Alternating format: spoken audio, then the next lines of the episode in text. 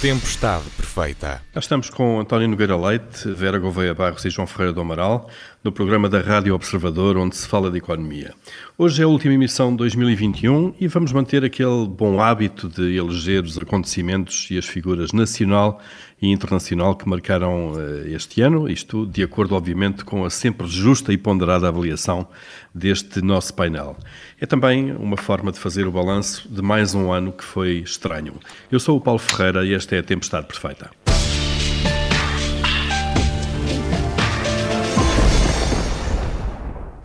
Ora bem, vamos começar então nesta primeira parte por uh, ver quais foram os acontecimentos uh, que marcaram o ano Uh, tenho aqui já as notas da Vera e do João, que são a mesma, mas começando pela Vera Gouveia Barros. Vera, o que é que marcou este ano, acima de tudo, este ano 2021? Eu acho que o ano fica marcado pela aprovação do, do plano de recuperação e resiliência. Ou por outra, na verdade, este será um plano que irá marcar os próximos anos, mas o facto de ter sido uh, escolhido, uh, o facto de ter sido uh, aprovado este ano levou a que eu o tivesse escolhido como o acontecimento mais marcante. E é, no fundo, um voto de confiança. Portanto, aquilo que eu espero é não estar daqui a cinco anos ou por aí a, a, escolher este como a oportunidade perdida da década ou do século ou do que quer que seja. Um, espero de facto, nós dedicámos alguns programas aqui a debatê-lo, a escalpelizá-lo. Um, há coisas que me deixam receosa, mas espero também que durante os próximos tempos eh, possam ser afinadas as agulhas. Portanto, há que cruzar os dedos, não é? Para, para o futuro. Mas de qualquer é maneira. É um bocadinho o, isso, vamos ser o, otimistas. Exato, o PRR existe eh, para a generalidade dos países europeus, para todos os países, portanto não é um exclusivo, depois cada país não, não, não, não, é?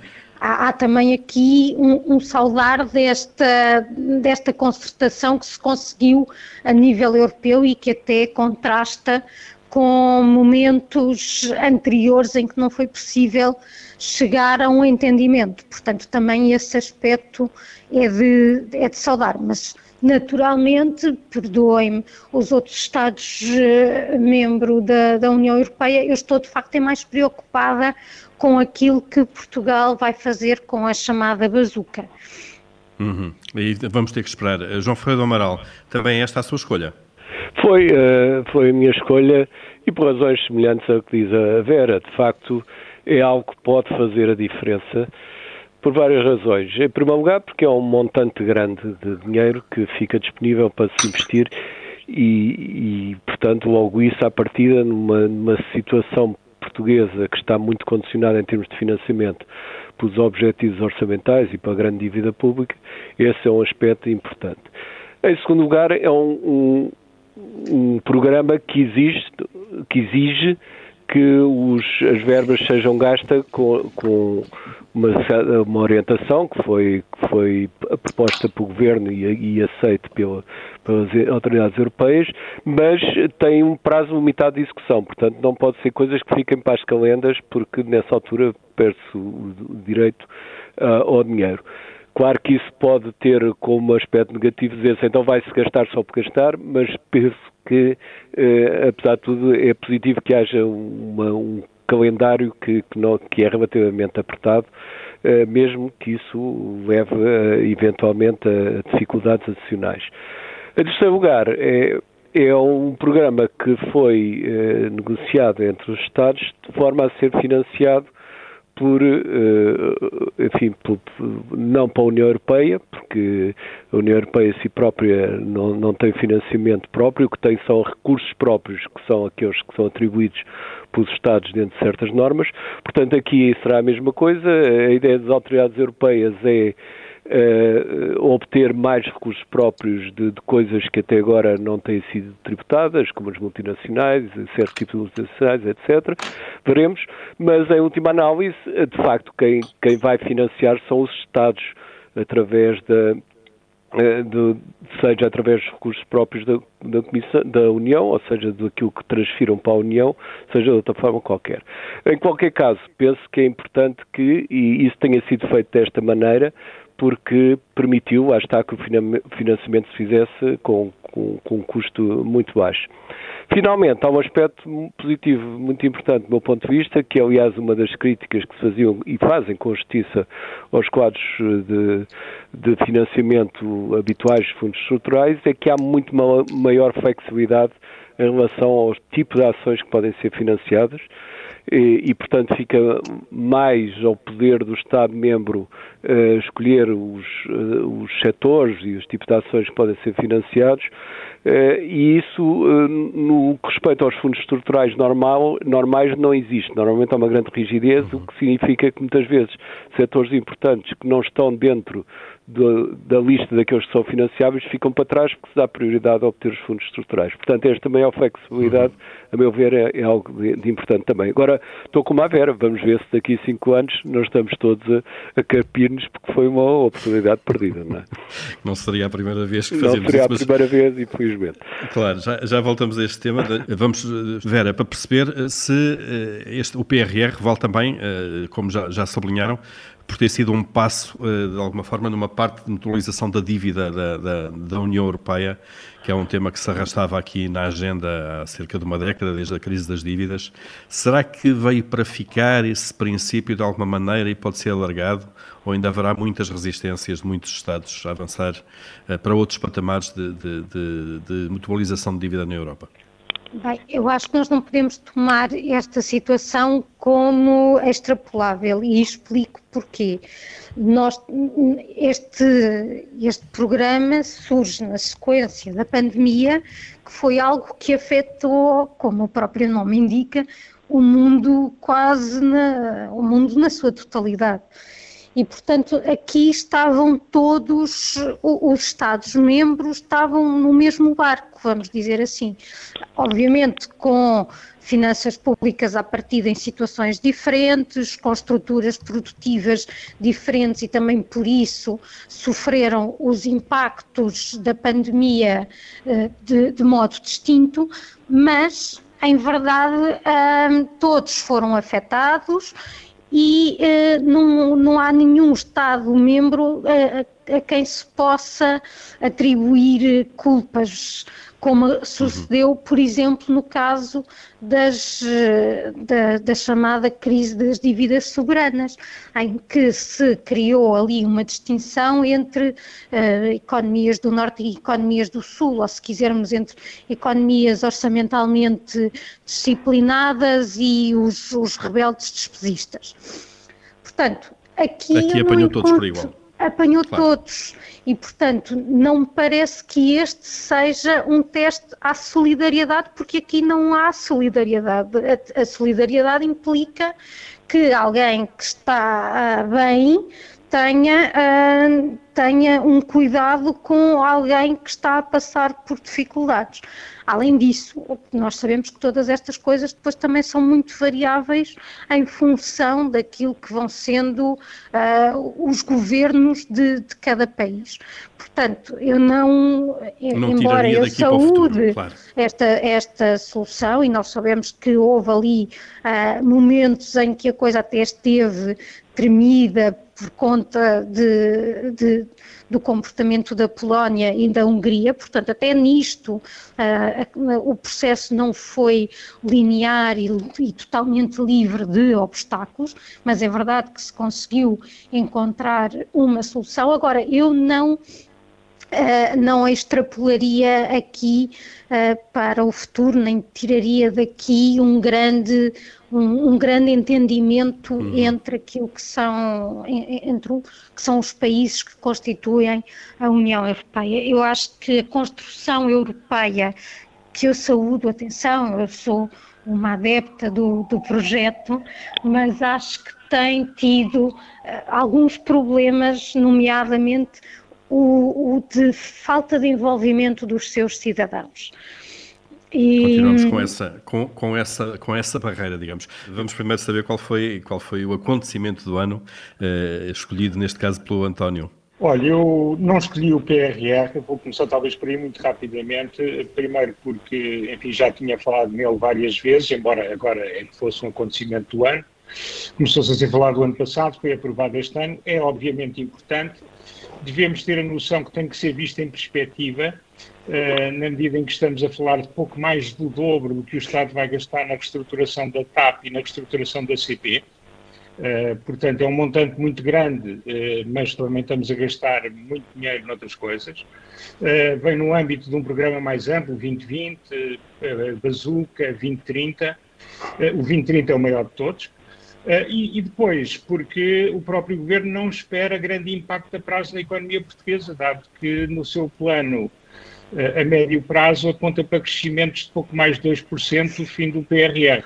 Portanto, enfim, espero uh, nesta ou noutra, ou noutra condição uh, dar os parabéns a quem o executou, se as coisas correrem efetivamente bem uh, mais à frente. Relativamente à minha escolha, eu escolhi a eleição de Carlos Moedas porquê? Primeiro porque foi alguém que muito pouca gente acreditou, basta ver que Carlos Moedas fez a campanha eh, praticamente sozinha. Hoje em dia tem grandes e entusiásticos apoiantes, mas muitos surgiram uh, entre o fim da campanha e a tomada de posse.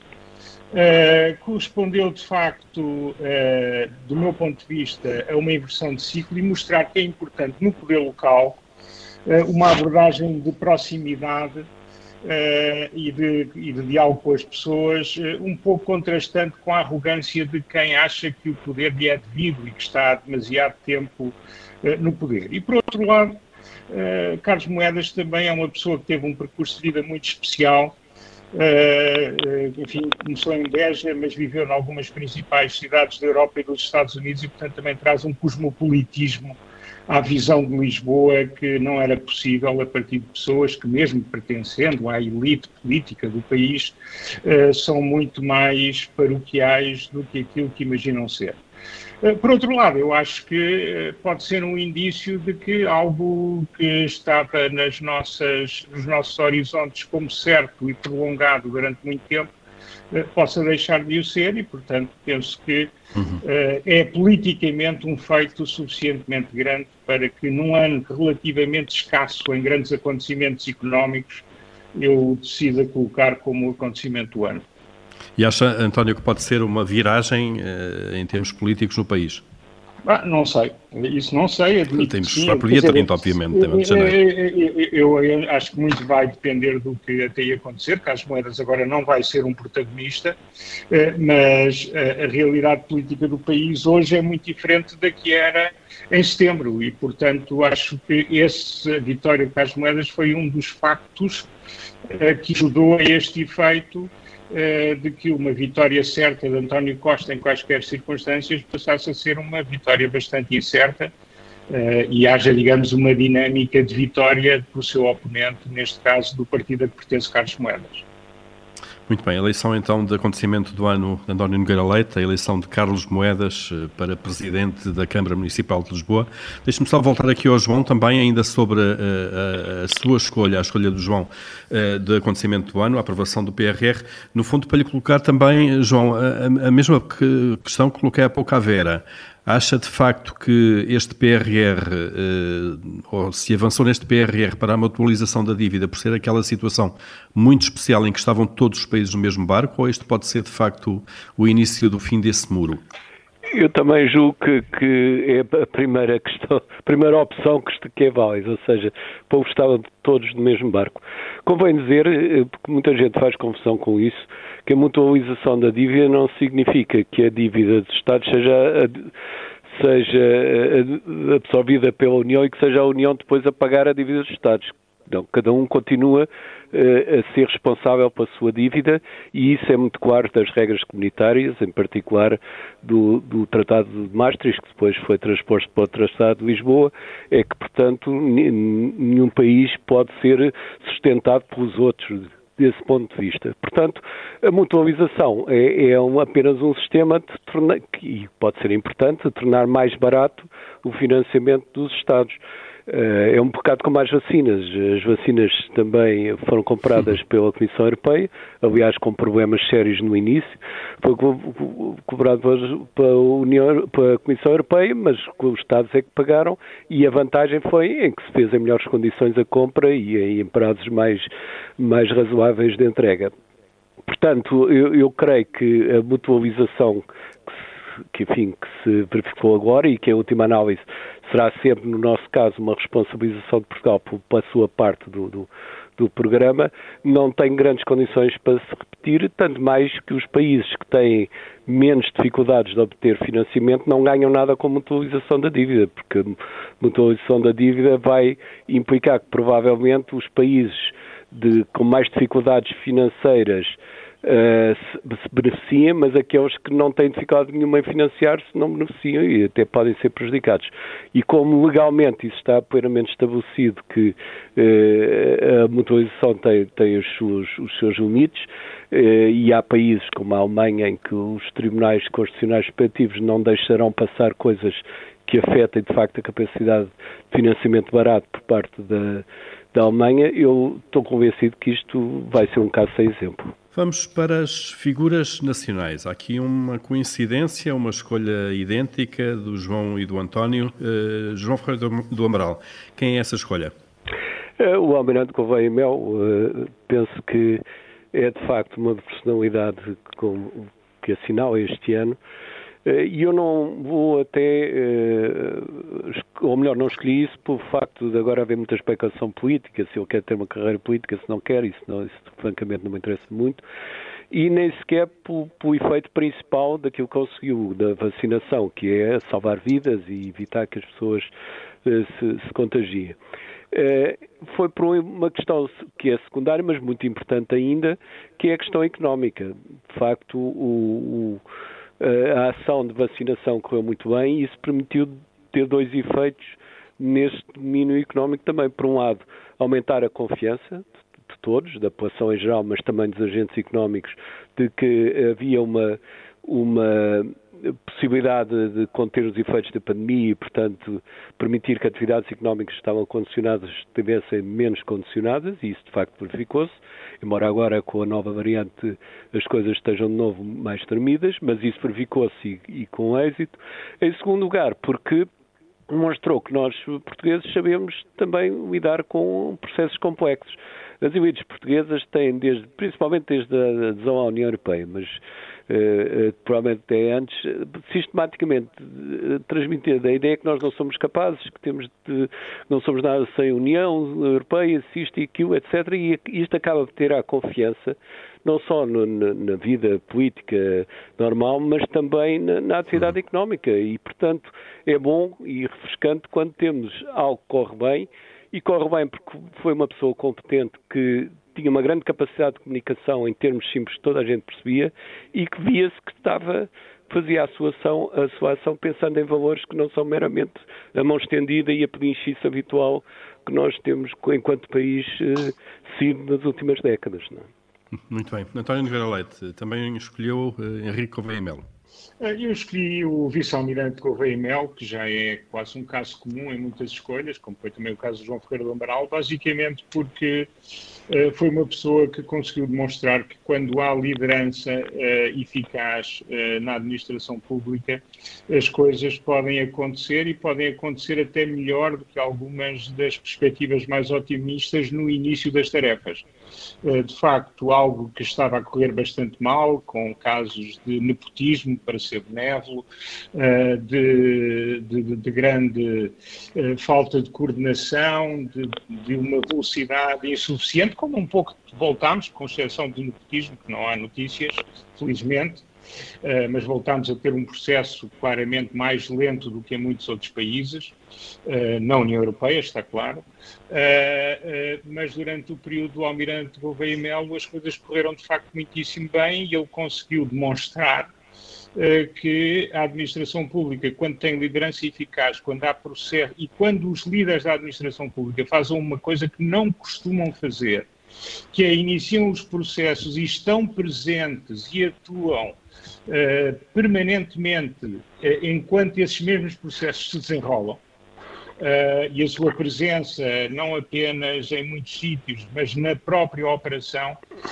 e estar atento àquilo que é preciso fazer em cada momento foi, digamos, uma, uma, uma boa lição de como se gerem processos complexos, uh, mesmo uh, uh, em, enfim, numa instituição que em muitas áreas está desmotivada, como o Serviço de Saúde ou como a própria administração em geral.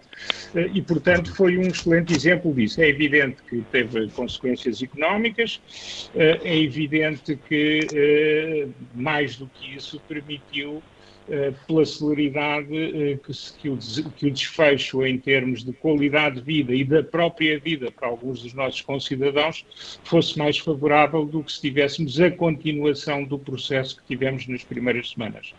Muito e, portanto, bem. por isso e sobretudo pelo exemplo, eu acho que mereceu claramente ser a figura do ano em Portugal. Muito bem, Rico veio em Melo, mas a quebrar aqui esta unanimidade temos a escolha da Vera, ou temos a Vera, não é? Pois, parece que Qual sim. é a escolha? Desta, Figura nacional desta, do ano, Vera. Desta vez sou eu a, a quebrar o, o, o unanismo. Um, eu escolhi António Costa e Silva, mas também à semelhança daquilo que fez o António, vou explicar a minha não escolha um, do, do vice-almirante Gouveia e Mel, porque um, não, não desfazendo de forma alguma a extraordinária competência que, que demonstrou à frente da, da, Task Force para a vacinação e que uh, o seu trabalho contribuiu certamente uh, para, para que Portugal seja um caso de sucesso nesta demanda mas em coerência com aquilo que foi a, escolha do acontecimento do ano, uh, seleciono uh, a pessoa que foi responsável por uh, pensar o futuro de Portugal para os próximos 10 anos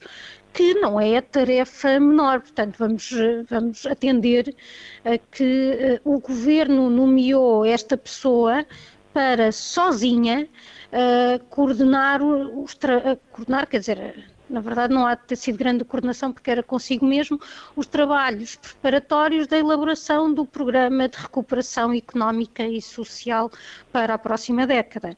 Pensemos, por exemplo, que uh, ah, um, as, a celebração dos 50 anos do 25 de Abril vai envolver um conjunto alargado de pessoas, mas aqui sobre esta personalidade única recaiu este ónus de solitariamente pensar o futuro do país e, portanto, eu acho que que até, como referi, em coerência com o facto de ter escolhido a aprovação do PRR como acontecimento do ano, escolher a pessoa que uh, está uh, por trás do pensamento estratégico claro. na base desse plano. Que apresentou a sua visão, foi o primeiro documento que tivemos eh, e depois sobre ele foi trabalhado então o PRR. Muito bem, a escolha de Vera Gouveia Barros também, António Costa Silva, figura nacional do ano. Vamos partir para as figuras internacionais uh, do ano. Uh, António Nogueira Leite, não quer referir uma, quer referir duas figuras. Por qual é que começamos? Uh, são figuras muito diferentes. Olha, a primeira, e eu talvez tenha sido um bocado influenciado ao lembrar-me dela, mas lembrar-me-ia sempre, uh, pelo que, enfim, pela atribuição que lhe fez a Time Magazine e também o Financial Times, é Elon Musk. Uh, Elon Musk é, uma, é um iconoclasta, é uma figura bastante diferente do habitual, eh, mas é um grande empreendedor Uh, e de facto teve, foi visionário, uh, quer nos carros elétricos, quer na questão da exploração do espaço, embora eu acho que o turismo espacial não seja propriamente uma vertente particularmente excitante, mas é uma pessoa que tem sistematicamente que tem sistematicamente feito uh, apostas que são, eh, enfim, altamente duvidosas do ponto de vista da perspectiva geral do mercado quando as faz, mas que acabam por se revelar, uh, por se revelar uh, acertadas ou pelo menos com um elevado impacto sobre a vida de todos nós, que é o facto que é um caso. Por outro lado, a sua aposta recorrente e permanente na inteligência artificial, que eu também acho que vai moldar muito para o bem e para o mal a nossa vida no futuro, eh, é um bom indicador de que ele continua extraordinariamente ativo e provavelmente ainda vai fazer eh, muito, bem, muito mais coisas. Eu, eu, uhum. eu sei que é pecaminoso em Portugal saudar-se uma pessoa que é rica, mas eu não estou a saudar por ele ser uma das pessoas, eh, enfim, no papel mais ricas do mundo, mas pelo caráter eh, absolutamente visionário e empreendedor Uh, e, e, e, muito à frente do seu tempo em muitas circunstâncias uh, que ele próprio revela. As grandes mentes não estão apenas na universidade, como os universitários uh, em geral pensam o que tem a ver, enfim, é bom para o amor próprio, mas também existem grandes mentes fora da universidade. Muito bem, Elon Musk então. E a segunda figura, António? A segunda figura é, é Merkel. A Merkel foi importantíssima na Europa, ela teve um, caráter, teve um papel muito importante no apaziguamento eh, de muitas das tensões europeias, eh, foi importante na ajuda à superação de várias crises muito relevantes que, que poderiam ter destruído a União Europeia teve 16 anos à frente da Alemanha e mostrou, quer no, na, na, no tema dos refugiados, quer na própria forma como conduziu eh, os interesses da Alemanha dentro da Europa, muitas vezes sob elevadíssima pressão externa e interna, contrária à externa, e nós muitas vezes valorizamos esta sua posição middle of the road, uh, que, não é, que não é muitas vezes fácil, é, é, bem difícil, ela conseguiu levar a sua avante.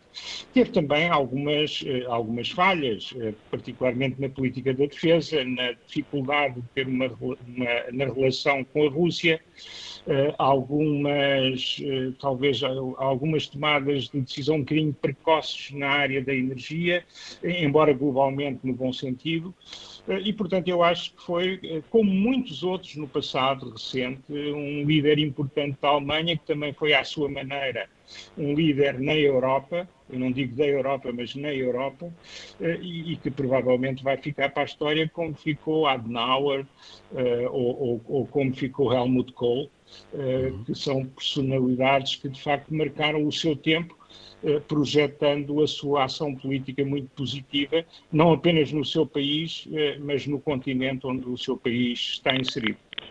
Muito bem. Uh, Vera Gouveia Barros também uh, fez uh, a sua escolha por Angela Merkel. Sim, é verdade. E os motivos são muitos aquele, aqueles que o António acabou de, de elencar. Foram 16 anos à frente da Alemanha, a economia mais importante do espaço europeu, e, e, foram 16 anos nada fáceis em que teve de superar vários desafios de política externa, de política interna. Ehm, eu sei que é cedo, naturalmente, para se fazer um balanço da sua governação, quando ela está mesmo, mesmo de saída, mas uh, atrevo-me a dizer já que será um balanço positivo e, e, e, o meu desejo é de que não venhamos a ter assim muitas saudades. Algumas acho que vamos ter, mas que não sejam mesmo muitas. Um, acho que foi uma figura mal amada com bastante injustiça Sem por, dúvida. Já agora, Vera, determinados só setores.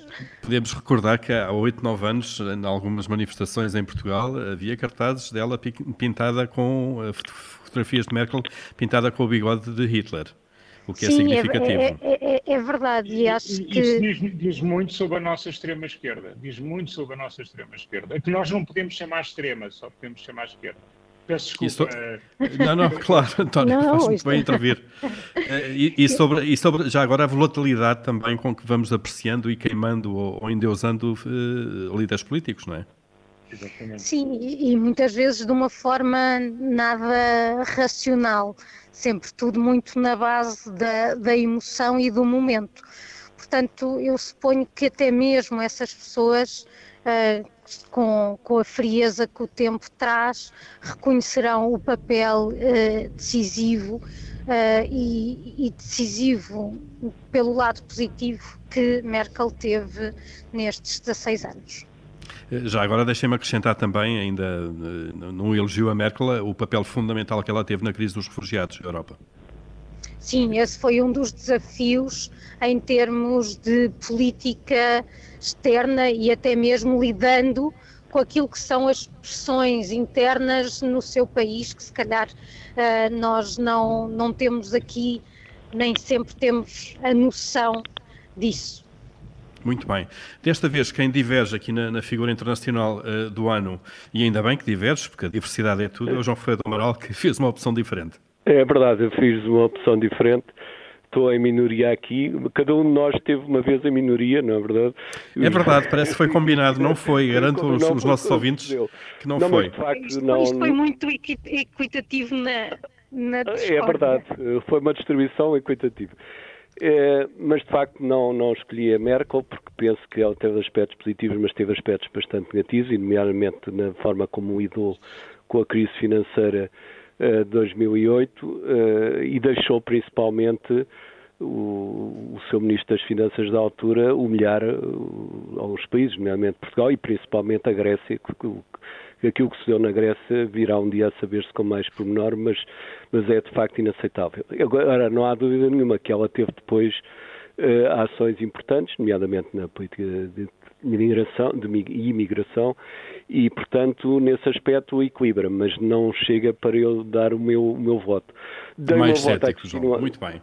À Cristina Lagarde, porque, uh, enfim, como Presidente do, do, Banco Central Europeu, podia dar ao Banco Central Europeu, porque penso que o Banco Central Europeu compreendeu bem o que estava em causa com a pandemia, já tinha compreendido bem no tempos de Draghi com, com a questão da dívida pública e agora com a pandemia compreendeu bem e também eh, da forma muito cuidadosa com que está a, lutar, a, a, a olhar para a inflação.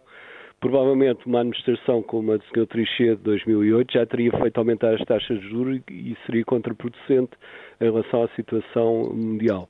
Eh, penso que a forma fria com que está a lidar com, com a inflação não atuando excessivamente sem ter a certeza que a inflação de facto se está, se está a tornar verdadeiramente uma inflação, isto é, se está, eh, deixa de ser temporada e, e, tem tendência a ser permanente, eh, é essa forma de lidar com isso, parece-me prudente e isso é mais uma razão para eu escolher esta, esta personagem. Não é? Uh, João, acha que falou, falou de, de, Mário Draghi, que fez a grande viragem em 2012 uh, na, na, na, política do BCE, acha que, que Christine Lagarde está a ser uma, uma boa sucessora uh, de Mário Draghi? Demonstrou bem nesta, nesta crise da pandemia. Eh, penso que o Mário Draga teria, teria seguido a mesma, a mesma linha. E, portanto, não pôs quaisquer dificuldades em, em de facto, apoiar mais a economia. Agora, há, uma, há algo que vai ser uma pedra de toque eh, importantíssima, eu penso que já falei nisso aqui, é que eh, para o Banco Central Europeu, para todas as instituições da União Europeia e para os Estados-membros, é que as regras da zona euro vão ter que ser mudadas e essa negociação vai ser extremamente complicada e vamos ver como é que o Banco Central Europeu, além das outras instituições, se comporta. Não é? Acha que, acha que, João, eh, que o BCE terá uma palavra importante a dizer? Estamos a falar também, eh, o BCE, do fundo, conduz a política monetária. Sem dúvida, porque é mas... a forma do, dos interesses alemães aparecerem sem ser através do, do governo do, do, governo nacional alemão, não é? E, portanto, muitos dos interesses da sociedade eh, alemã tem, passam pelo Bundesbank e esse é determinante no Banco Central Europeu, não é?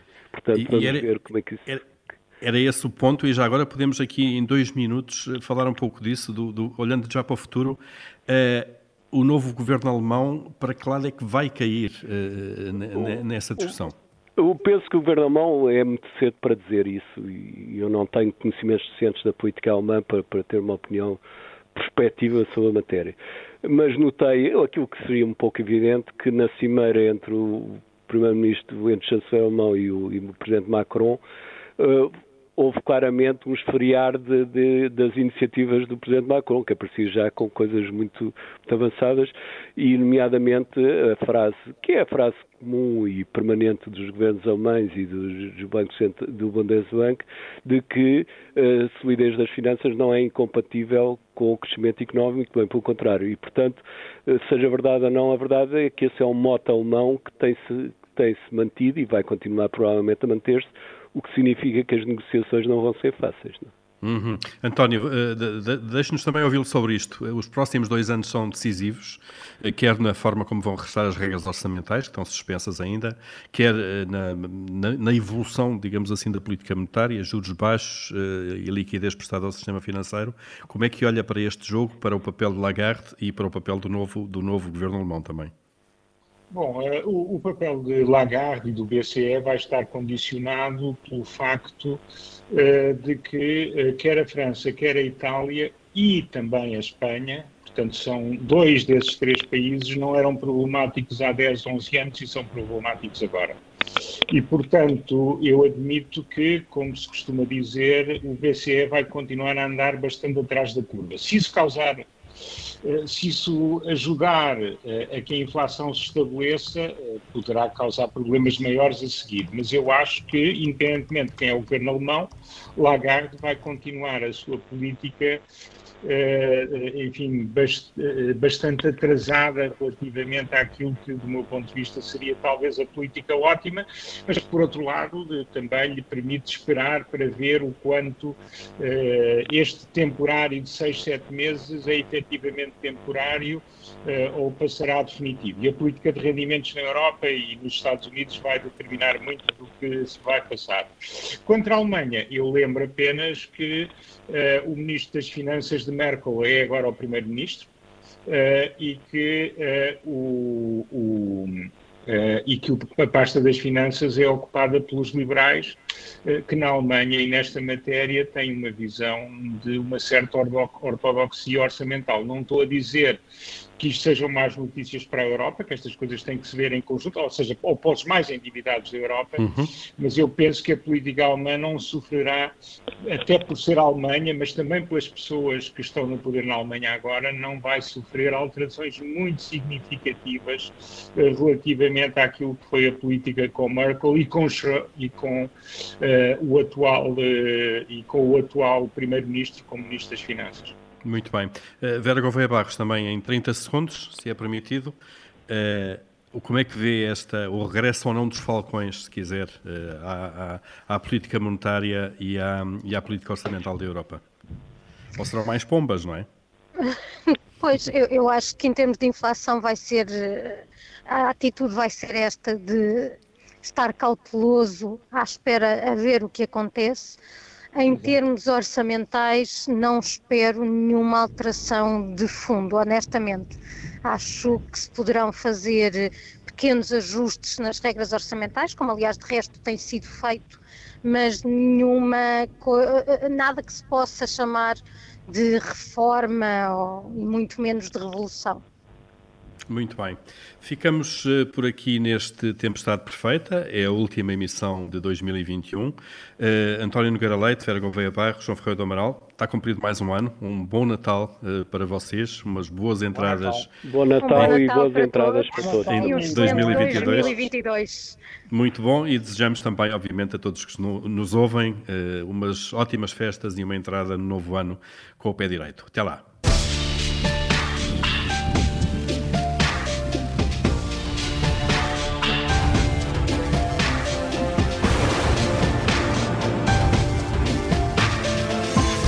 Tempestade perfeita.